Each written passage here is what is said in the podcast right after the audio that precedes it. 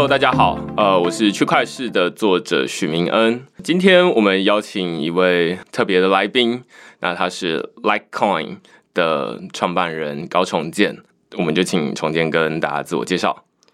大家好，呃，大家好，我是高琼健，来自香港，所以用粤语跟大家打个招呼。OK，其实 Litecoin 在一般日常生活中，如果你有曾经在 Medium 上面看过文章，或者是写过一些文章，你就会发现，诶，最近很多人在文章下面都会多一个拍手赞赏键。上面号称说，哎、那你拍五次手，作者就可以获得收入。现在就有很多人在 Medium 上面分享自己过去一个月的收入，然后甚至是写了这篇文章到底收到多少钱。那这就让人很好奇啊，就是哎、诶为什么大家平白无故就是免费帮别人拍手，对方就可以收到钱的？那这个钱从哪里来？那这其实整个机制得从 Litecoin 跟 Like Button 开始说起。那所以我们就请重建跟大家介绍一下 Litecoin 跟 Like Button 大概是怎么运作的这样子。首先，我们是一个插件，就是一个很简单的 button，、我们把它叫 Like Rewards Button。这个还要说一点点，因为呃，我们从中文叫赞赏键，然后我在翻译的时候死活找不到一个字，呃，一个英文的字可以很好的去表达赞赏，因为赞赏其实是两个概念嘛，赞和想，赞就纯粹就是表达你喜欢而已，嗯赏才是用一个行动去支持。可是英文里面没有这个一个字就能表达两种的，所以我。最后只能把它称为 like rewards button。从这角度来说呢，其实我们也能看出来，就是 Facebook 其实一直做的是前面一半赞。是有赞，对、嗯。我们说赞好嘛，对，我们从来没有在 Facebook 生态里面听到“赏”这个字，所以我们叫赞赏键，就是这个出发点。从这个角度也能说，就是我们想要补完 Facebook 那个 Like Button 的不足，因为 Like Button 说白了，从技术的角度就是去告诉 Facebook 用户的行为，然后从而派最精准的广告给他。啊、嗯他的出发点不是在回馈创作，所以我们想要回到最基本步，就是做一个 button，让赞就等于赏，就每一个。读者的暗赞会变成对作者的实际回报，这样子。嗯，这个是我们的出发。我自己其实是呃，其实现在区块市的网站上面也都放上了 Like Button 这个谢谢支持。按钮。那呃，我们是觉得这个呃模式其实非常有趣。那有趣的地方其实在于，我知道现在赞赏公民基金会在主打一个非常有趣的 slogan，它叫做在免费跟付费订阅之间找到一个第三条路。那正好，其实区块市是付费订阅的媒体，那只是我们也有一些免费的内容，例如说，呃呃，每隔两周就会公开一篇文章，那让大家免费试阅，等于就是说啊，看看付费墙里面的文章大概长成什么样子，那会考虑订阅这样子。但是我们就会遇到一个问题，就是说免费的文章就是免费，我们就收不到任何的回馈。那但是付费的内容就它会受限于付费墙，所以内容的流通只限于在会员里面。那这就变成好像是两个困境，就你要曝光还是要收入？那呃，Like Button 就是赞赏公民基金会他们提出这个 Like Button 的概念，等于是说他想要在这两个模式之间找到一个第三条路。那我就很好奇，就是说，那请重建来给我们介绍一下，就是说怎么做到这件事情？跟你说的一样，就是呃，就是我不是说订阅制是一个很坏的事情，或者呃免费就更加是一件好事情。我们看到的是这两种模式对于媒体来说，呃，如果走得太极端，都是有问题的。免费引起来的问题，当然就是内容农场啊，大家纯粹拼流量等等，然后内容质量低，这这些各种问题。至于订阅，你刚刚也提到了，就是比如说我经常看到一些特别好的文章，可是它在墙里面。对啊，其实我不是去讨厌这个机制，挺相反的是，我其实订阅蛮多的东西的。可是我能看到的是，如果订阅走得很极端，那很多人会看不到这些好的东西，他们为了省钱，然后他就会看免费的东西，好的东西没人看啊、看人少，然后不好的内容等等看的人多，这是会是一个很大的问题，会影响到内容即时的流通等等。所以我们想要做一个第三条路，所谓的第三条路，就是在一个开放的前提下，也能有一套商业模式，那就是你刚才说的赞赏键，读者只要按赞，作者就会得得到一些呃回馈，这样子。其实大家就会很好奇，就是说那。我按的，例如说，现在大家都可以免费按五次赞赏键，那但是对方作者就会获得一些回馈，那大家会好奇说，那都钱从哪里来？对对对，这是每个人都会问的问题啊。我们可以把那个按赞的人，我们称为 like，l i k e r，like 分为两种，一种是免费的，一种是付费的。先从付费的开始吧，因为付费的比较容易理解，就是哦，我们。经常会面对一个问题，就是其实我我自己一直相信，愿意付费的人其实还是不少的。对。可是我们做技术的、做做产品的，其实没有提供一个足够方便的、摩擦力很低的方法让他们去付费啊。我们需要付费，需要经过一重一重的点击。首先，我们需要思考啊，我们看完文章。得思考是否给他打赏，对，要不要付钱这样？对，然后比如我我一个月如果看三百篇文章，这个是很正常的事情吧？所以我要思考三百遍。然后如果我要打赏的话，我还要想啊付多少？我要输入，然后我要确认这里有，就我们跟想的距离太远了。对。所以呃，我们在设计这产品的时候，就想怎么能把这个距离拉得越近越好呢？嗯，其实像比如说像微信已经做得非常好，就是很简单了，可是还是会有刚才提到的，就每一个都得思考那个问题，所以我们干脆把最后那步也拿走了，就是让他按完赞了，其实就等于打赏了，完成了。对，所以是把两个概念合并在一起。所以，如果在我们机制里面，如果是付费用户，就是一个月付了五美元，我们称为赞赏公民的人，这五美元会自动的按照你按赞的行为来。用一点简单的 AI 来帮你平均的分配到作品上，嗯，然后再给你提供那些报表，看你的过去的交易，当然那些交易是放到区块链上，所以我平时就不用想那么多，该按赞的就赞就好了，因为本来 Facebook 就已经给我们。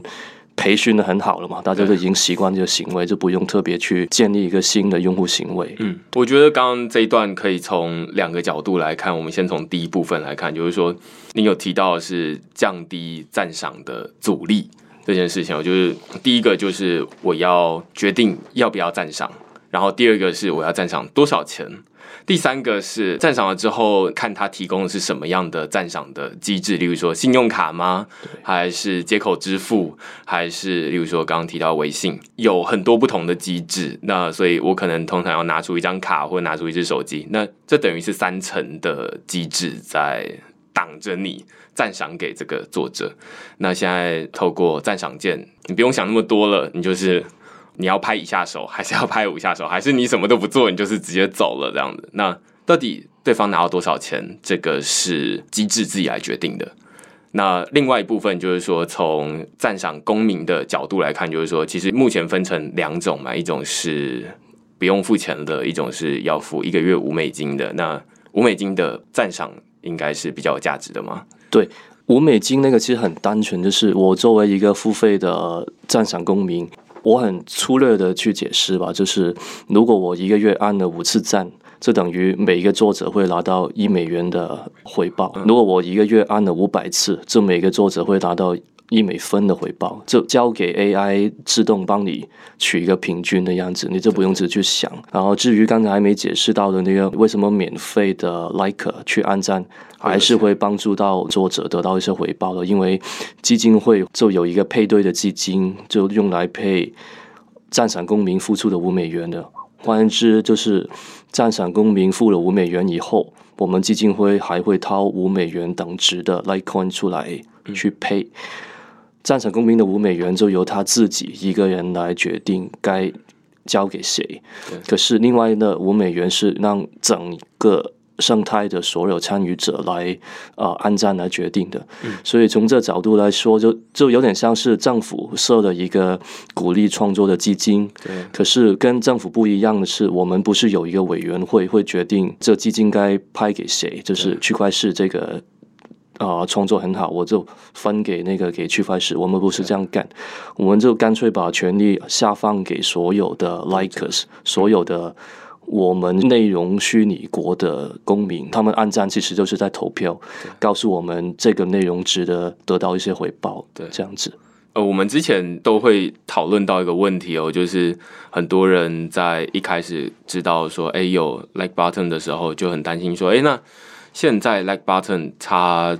可能比较多人把它放在自己的网站 WordPress 的网站上面，或者是 Medium 上面。当然，WordPress 是大家可以自己决定的，但是大家就会问说：“哎，那如果 Medium 它哪一天发现了说，哎，这样子会阻碍他们自己的这个拍手机制，他把它拿掉了，那该怎么办？那所以这个会是一个考虑的问题吗？这是一个我们早就有心理准备的问题。我我说白了。Medium 其实我我是喜欢的，总体来说我是欣赏的。可是它正好就是由存在了我们一开始讨论的那个付费墙的问题，刚好这几天这阵子呃也有一些。大的 publication 要逃离 Medium，对，Free Code Camp 呃 HackerLoon 等等都要逃离，因为大家都看到它越来越封闭了。就自从有了付费墙以后，一系列的行为呃，越细节的调整，比如说你写完文章，它默认就把把你放到付费墙等等，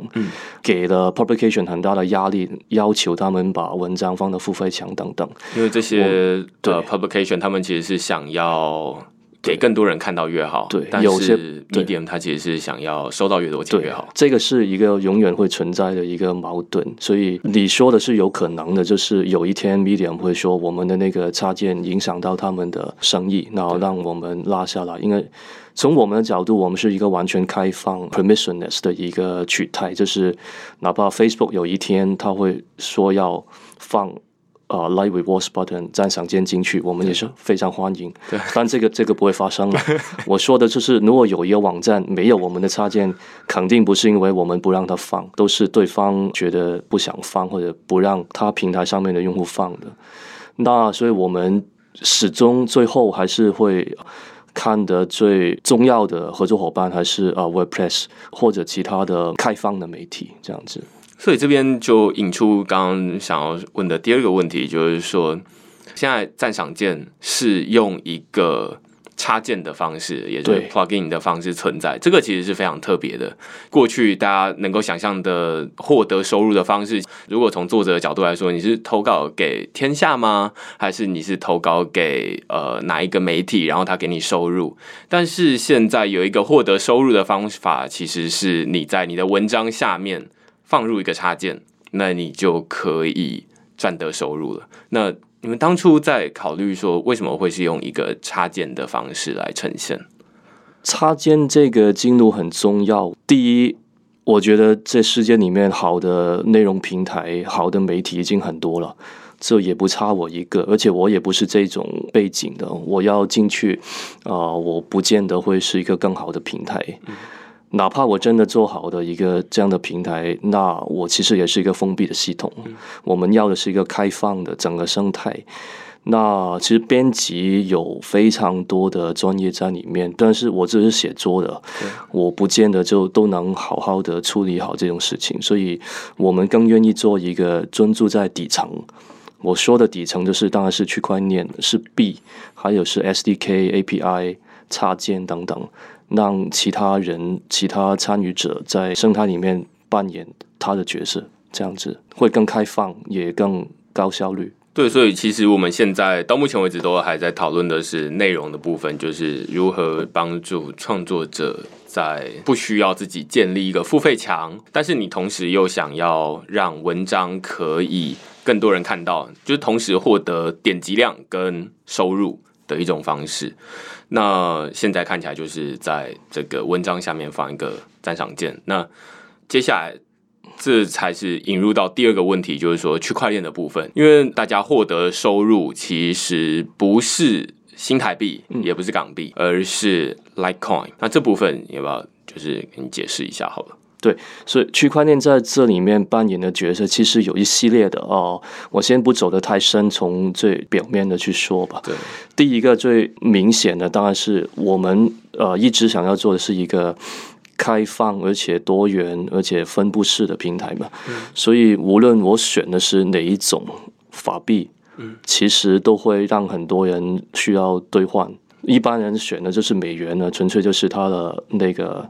啊，流通性认受性太最大而而而而已。可是我们也不见得在生活里面直接用的美元，还是要兑换回来新台币或者说港币来用。这是第一啦。第二，呃，我们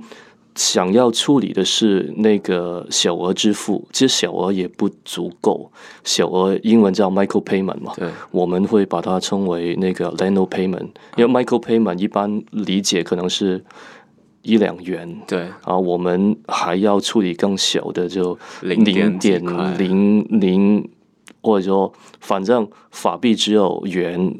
角分，对，没有没有更小的，我们要去处理的是比分还小的，这里面就需要用到呃加密货币，因为它才能处理那么小的那个 Lano payment，嗯。啊，台湾叫赖米支付，对吧？呃，或者是微支付这样，对对。是。所以你提到一个问题哦，就是说，如果我要看一篇文章，那我要支付赞赏键是降低门槛的一个方法。但是问题是，这还有另外一个问题，如果我要用新台币支付的话，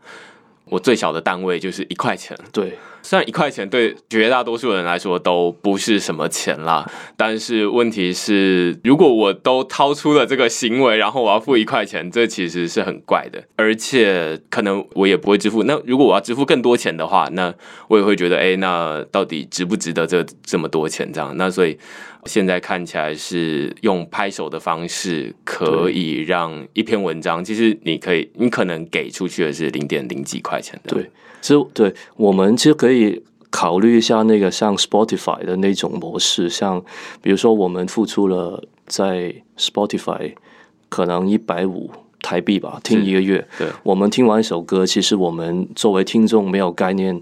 那个歌手，因为我们听他一次，他得到多少钱？所以呃，当我跟人家解释那赞赏键的时候，好像他有时候有些人会觉得不是很直觉，就是怎么我按赞以后，我不知道那个人得到多少。可是你放回 Spotify，其实也是这样，而且反过来才直觉，因为你知道你一个月。会花多少？对，如果我把每一次的锁定了，你就其实没有概念，我到底这个月花了多少了？你会很担心，对我会不会派太多了？就我会把我的钱用太多了。对对对。可是现在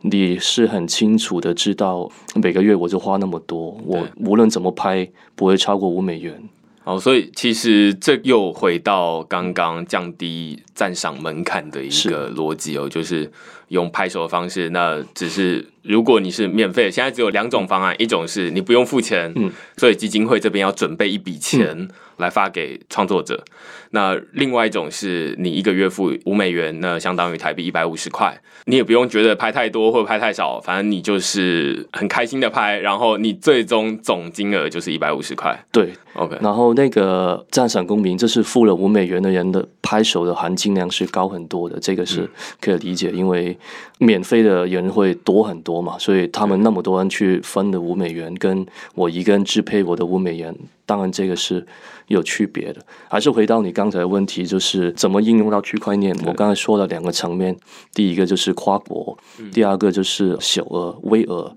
还有再走下去，就是当然就是区块链作为一个公开的账本这个记录。因为比如说我们要找那个配对的基金，对，暂时是基金会自己掏了，对，可是我们想象再走。下去，我们资金会有一天用光嘛？对。那我要找有钱人或者说一些机构去支持这个，这是很多应该说每一个 NGO 都需要面对的问题。作为捐款的人，我在街头也经常会被人拉住说捐款呢，在你们台北这里。对。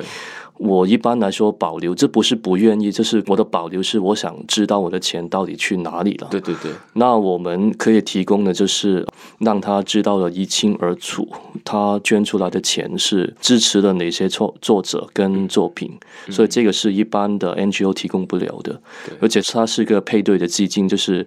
我知道我捐五美元出来会撬动另外五美元，这也是一个比较好的方式。所以你知道的方法，其实一个很直觉的，就是你看哪些文章，然后你自己去拍手，那你就知道这些钱其实最终会发给这些创作者。那这是一个很直接的方法，因为你不需要再像是现金一样面对面的拿给他，你才能确定这件事情。那或者是你捐给一个中间的机构，其实 Medium 就是这样嘛，就是说你把钱交给他，但是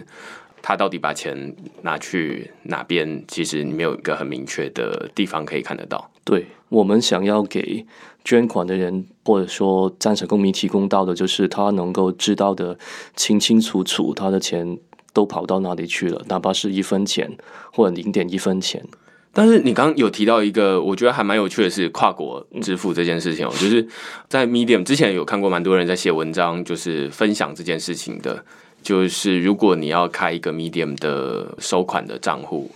第一件事情在。早期的时候，你是得先有一个美国的银行的账户，是，然后用来收 Medium 给你的钱，要不然你用台湾的银行账户你就不行。好像还要美国电话号码，对吧？OK，我其实不知道。总之，我就看到说，哎，那要美国银行账户，我就觉得，哦，那那还是算了，这样子。等到如果真的能够收到很多钱了，那我再来想到底要怎么克服这个门槛。但是在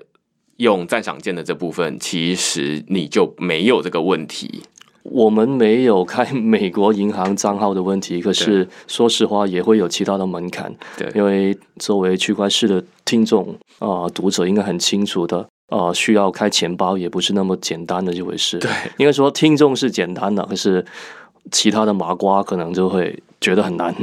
然后呃，还有就是另外一个门槛是交易所。也是我们在跟很多作者去沟通的时候，他们的吐槽点，这也是我暂时还没有非常好的办法去解决的，只能等待总体的生态让这件事情变得越来越简单。可是我是非常乐观，肯定会往简单的方向走。其实公平点说，开一个交易所的账号比开银行账号要简单多了，只是说银行的账号这个门槛大家早就跨过了，对，很熟悉这样子，对。我们现在整理一下这整个金流的流向好了，就是在讨论区块链这部分的时候，首先是赞赏公民基金会要有先有一笔钱，然后另外一笔钱其实是呃赞赏公民每个月的一百五十块钱进来的这些钱。透过每一位战场公民自己在不同的地方，你它其实是跨平台的，因为它是一个插件的形式，所以你可以放在 WordPress，你可以放在 Medium，你可以放在，甚至你放在 Facebook，应该也都 OK 这样子。就是用户体验怪一点，对，技术上是可以的。对你就是按一个超连接过去，然后他会问你说，那你要给多少 Litecoin 这样，甚至一个 QR code 都可以。对，接头。卖唱的都可以，对，所以它其实现在是一个没有任何网站或者是限制的一个插件，我觉得这是一个插件的优势啊，就是它像蟑螂一样，就是到处 到处爬这样子。我希望我们像蟑螂那么强呢。对，那读者他赞赏了之后，钱会从战场基金会跟刚刚他们自己付的一百五十块这里面的一个资金池。配送到这个创作者这边来，那创作者收到的其实是 Litecoin，对，那这才会有刚刚重建提到的，就是说，那这个 Litecoin 要怎么换成新台币，或者是换成美金，或者是换成港币，那这个就要透过交易所。那也是因为他收到是 Litecoin，所以你才能微型支付零点零几块。而不用就是诶，每一次都是以整数整数为单位这样子，所以我自己是在上周就在区块链的网站上面加上了这个赞赏键。那效果怎么样？呃，我就是每天每天收到那个报告，我自己是觉得很有趣啊，因为我每天就是很期待下午一两点的时间会收到昨天到底有多少赞赏公民来我这边拍手，然后我其实是很惊讶的，因为这个算是我目前。挖矿，这应该是一个赞赏挖矿的方式。从作者的角度来说，那这应该是目前可以挖到最多钱的一个一个机制了，这这太好了。其实我不敢在那个金额上给听众太高的那个期待，对对对，我不敢。就呃，如果有的话是最好，的是我我其实不敢，因为我我是没法太预计的。昨天正好 AdWorks Demo Day，我有分享过一些数据，就是五月份最多的那个作者在一万七。台币左右，可是当然也有一些很少的，然后也有一些以前可能一点都没有的，或者说以前也有放一些 AdWorks 啊、AdWords 等等的广告的，就从来就没法跨过它的那个最基本提提出来的那个额度。对，现在可能能拿到几千台币一个月的样子。假定他一周会发两篇文章的话，嗯，对，我上一周放了一个礼拜，大概是拿到两千块左右台币的嗯 Litecoin。其实这个金额会回到就是 Litecoin 它的币值的涨跌，然后另外一部分是数量，所以一个是你拿到多少 Litecoin 的数量，然后跟每一枚 Litecoin 它到底值多少钱，然后每天每天我会收到一个金额的报告。而且它实际上是汇入到我的虚拟货币钱包里面的。那这个我觉得就跟例如说其他的，例如说我用信用卡，它可能是一个月才来跟我结一次账，那这个是每天每天，那甚至未来可能会是更及时的。对你，你你正好说到重点了。这其实现在我们为什么没有选择呃每一个月才做一次？因为一个月做一次会简单多了。可是因为我觉我们觉得每天是一个好的多的用户体验。可是，哪怕是每天，其实我们也是做了一个妥协，因为现在在以太坊上面，我们是一个以太坊上面的币嘛，还是那个 gas 很高，然后那个费用相对来说，相对一个微额支付来说，很难付出那么多的 gas 去做，对，所以就取舍，就让一整天的交易合并起来才做一次。所以往后，如果我们一旦可以去移民到一个呃 gas 更低的链，就是自己有主权的链，那我们就可以做的更及时。简单来说，就是这边安站，嗯哪边就会收到收入的对做法。我这边就是提供一个很有趣的数据哦，我在每天每天收到的时候，我就会去钱包里面看，它大概是每天一两点的时候转账进来了。那我就收到 Litecoin 之后，我就会去看它转过来的手续费，就是刚刚重建提到的 gas fee。其实，在区块链上面转账都是需要支付手续费的。只是手续费的高低而已。那现在在 Litecoin 转过来的手续费，我看大概都是在二十块台币到最高，我可能有看到四五十块的。有时候它是一个，例如说，呃，那前一天可能是放假日或者是什么，大家没有在看文章的时间，那大家就不会赞赏。那不会赞赏，我可能一天就只有收到，例如说五十块好了，但是同时手续费也支付了五十块。嗯，那这个我在那边看，我就是看了很不太懂哦，就是哇，这个真的是手续费的成本很高哎。对，我个人是很好奇这件事情到底是对，可是五十块，可是五十块是处理整个批量的作者，对，我们会把它做一个很多的收切分，收钱的人一起一个交易去处理，所以、哦。对，还所以还不至于用五十元来支付一个50作者这样子。哦，对所以我们要把它批量的呃一天来处理一次，除了是把一个作者一天下来可能有十个交易变成一个，对，还会有一个更重要的是把一百个作者，比如说都放到一个交易去来省钱。哦，可所以是这个是一个取舍，所以这个是透过一个智慧合约来做这对对。对对对对。OK，那现在大概是一笔转账大概是转几个？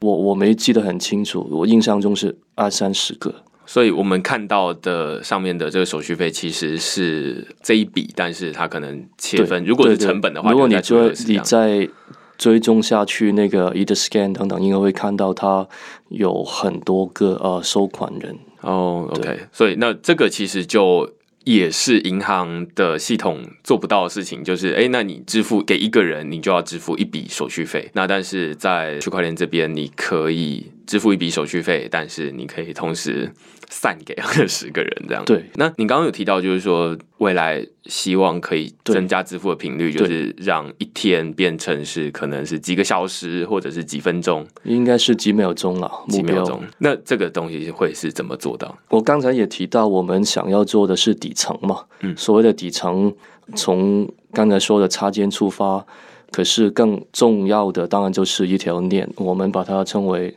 你也猜到的，当然是赞赏链、嗯 Light Chain。它是用啊、POS 的，就我们自己的链。当我们推出了这个链以后，Litecoin 就是一个独立的一条链和币，然后到时候那个成本会低很多。OK，对所以这其实是你自己等于是运作一个区区块链，对对对对呃一个，独立的赞赏链这样子。那用这个赞赏链上面，就是你直接派发这个赞赏 Litecoin 对读者。对，这个是我们其实是一直有在开发，应该说占我们最多时间开发的一个呃底层。我们很少会提到，因为这个技术含量比较高，然后对作者关心的其实不是这个。对而我自己一直觉得，呃，那个精神可能跟区块是挺像的，就是那些东西呃应该让人懂才行，所以我们比较没有太多的去说。对，可是其实这个才占我们开发的成本最多。我觉得回到其实你刚刚提到，就是说创作者他最在意的是收入的增加与减少。那对。嗯，目前看起来，如果创作者他的收入要增加，关键的因素就你觉得是什么？是生态系越来越多，越来对越大。肯肯定就是更多的人理解到那个赞赏公民的意义在哪里，因为我觉得拿不出一个月一百五台币人特别少，嗯说实在，所以他掏不掏就是很在于他是否理解到那个意义在哪里，或者说现在。好像免费很好，可是它的代价在哪里？对，所以我觉得这方面需要不但是我们呢，也需要可能理解到这个问题的人多告诉群众，当产品是免费的话，就代表你就是那个产品，对这这个道理，对，然后就能让这个慢慢能跑起来。我觉得今天到目前为止，我们讨论了两件事情哦，一个是开放的内容平台。就是说，我们提到的免费的没有付费墙的内容，但是它可能是以广告或者是吸引眼球的方式。那另外一种是付费墙，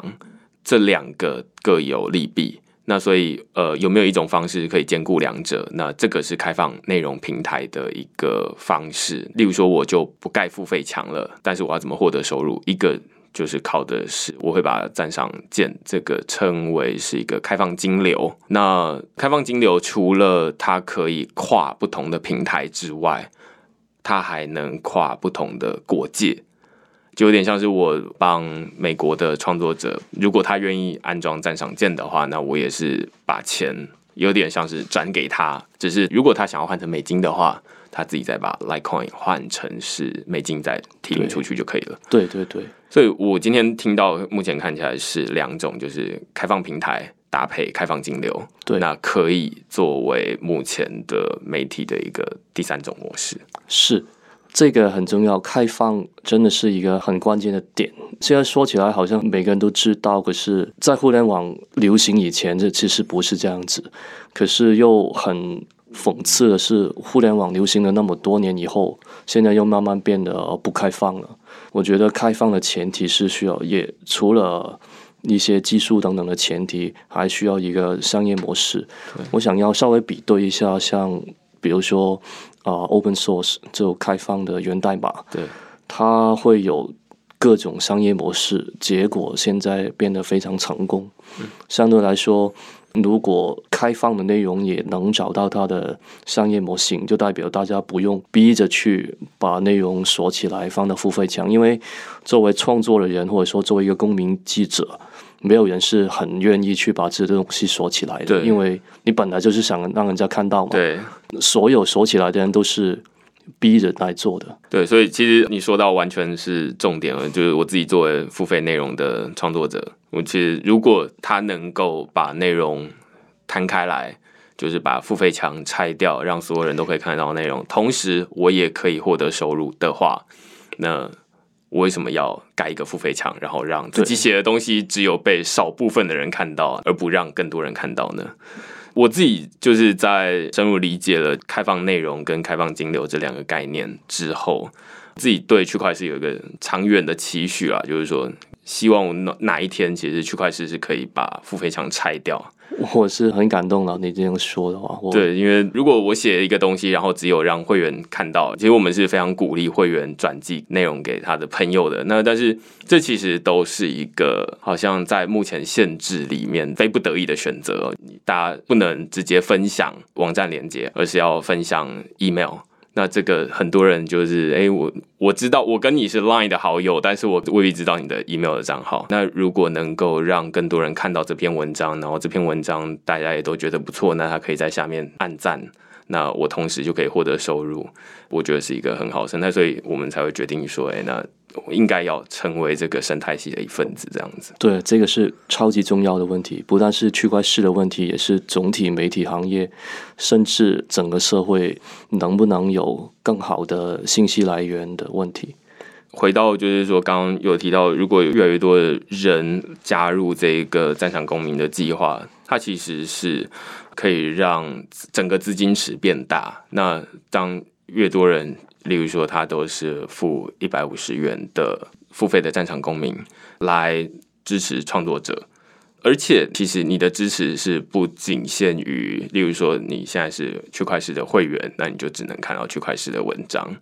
那你其实是支持这个生态，就是支持越多人把它可能本来可以做付费订阅的内容开放出来。然后他同时也可以获得收入，然后更多人都可以看到这样子的高品质的内容，那就可以排挤现在的比较称之为低品质的内容。这样子，对，刚才有一些细节没有提到的，就是其实，在赞赏的同时，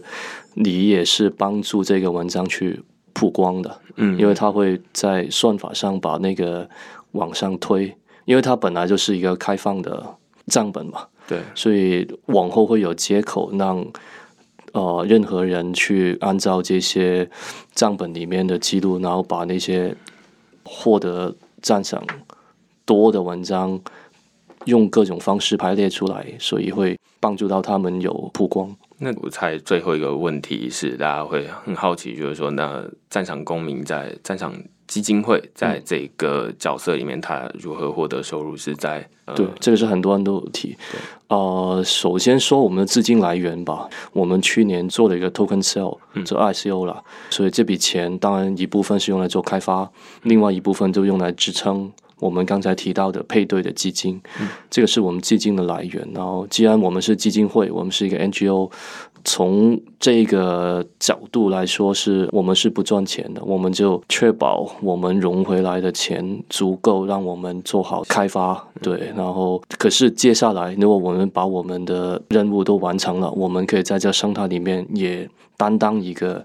平台也好，创作人也好，其中我们有一些概念是一直想做的，可是没有时间去做的。比如说，呃，我就举一个例子好了，我们有一个 proof of concept，就一个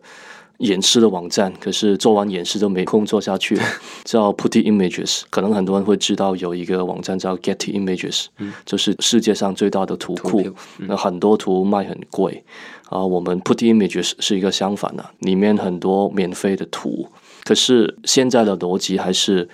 你把东西开放出来了，就等于你放弃掉你的收入。嗯，啊，我们刚才那么多的讨论，就是说，我们想要做到的，就是我在开放的同时，不代表放弃掉我的收入。嗯，所以啊，这个图库呢，是给写文章的写作的人去用。比如说，我写了一篇。台北的文章，我就找到一张开放的一零一的图片，作为我的封面图。在有读者按赞以后，我跟那个摄影师都会得到一部分的 Litecoin。所以反过来说的就是，我越开放，越多人用我的图片，我得到的 Litecoin 的机会率就越高。所以这才是在鼓励开放。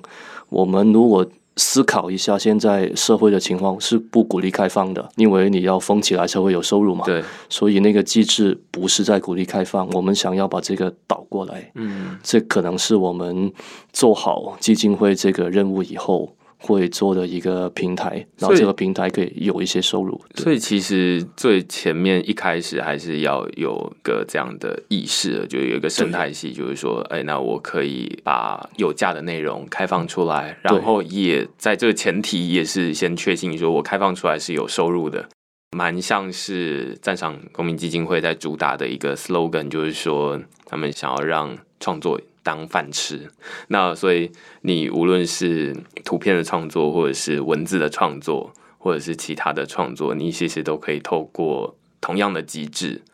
那只要有越多人成为付费的赞赏公民，那创作者就越有诱因把对它有价的内容开放出来。那这个同样的机制就可以放在图片、影像或者是对，其实本身这个机制是可以用到任何内容的。我们经常在强调布洛格跟网络媒体，就是纯粹觉得文字是一个最受忽略的一个内容形式。对，其他的现在可能都很流行，然后或者说可能或多或少会有一些商业模式，对比如说直播组啊等等。对对对对，就用打上。然后这刚刚你有提到，就是说，那这个金流进来之后，它会分给无论这个平台，然后呃摄影师等等的。那因为其实大家不一定会直接买图，但是这个呃，例如说我使用某一张图，那大家会愿意。赞赏给我，对，那赞赏给我之后，再透过智慧合约的方式，自动去分给这些对，这个是我们比较长远想要做到的，哦、分润的问题。嗯，可是如果没有利润，根本就没有分润的问题，所以我们现在都先不会太说那个分润等等的，嗯因为先先把有利润开对始。对 OK，所以然后所以有利润就是要先从有一个生态系开始。对，那有生态系就是要先从一个月一百五十块开始，然后要大家理解了，就是呃，我觉得去发问为什么这个内容，既然我已经看到了，为什么要付费？这个问题是很合理的。对可是也需要意识到，如果我们真的要逼着反过来，作为读者，我说，如果我看到我就不付费了，如果你锁起来，我才会付费。你就是等于跟所有的创作者说，你快把你的内容锁起来吧。对这到头来受害的其实是读对，因为因为我就没有办法看到更多的好内容，而是我要付更多的钱才能看到对其他更多的好内容。换句话说，有点像是省了小钱，然后花了更多的大钱是这样。就长期来说是这样啦，因为如果所有人未来大家都开放的话，那我或许我只要用一百五十块，我就可以买到整个网络上面的好内容。对，我们是希望这样的，所以定在一百五是有原因的，就是一个大家能负担，就不会太高，可是也能足以推动整个生态的金额。对，那反过来就是说，像我现在一个月大概花了，我之前好像算过也是花了五六千块钱在订不同的对，我也订很多东西。对，那所以这其实是一个取舍啊，就是如果有一个生态系，那每一个人只要付一百五十块就可以做掉这件事情了。对，好，那今天其实非常谢谢高崇建来呃我们的云节目，我们介绍 Litecoin，然后跟这整个生态系。那区块链也非常认同这样的一个概念，那希望可以邀请更多的无论是创作者或者是呃读者成为赞赏公民，那加入这一个改变目前这个媒体生态系的一个运动。虽然现在免费的内容可能越来越大家注意到说，哎，这可能是一个问题。那付费的内容最近才刚刚兴起，但是其实现在已经有人很早就已经开始在寻找在免费跟付费之间的第三条路。那祝福就是 Litecoin 可以成功。谢谢谢谢区块市，谢谢明恩，然后希望大家能参与，哪怕是先从免费开始，也是对我们对生态一个很好的支持。OK，谢谢。谢谢。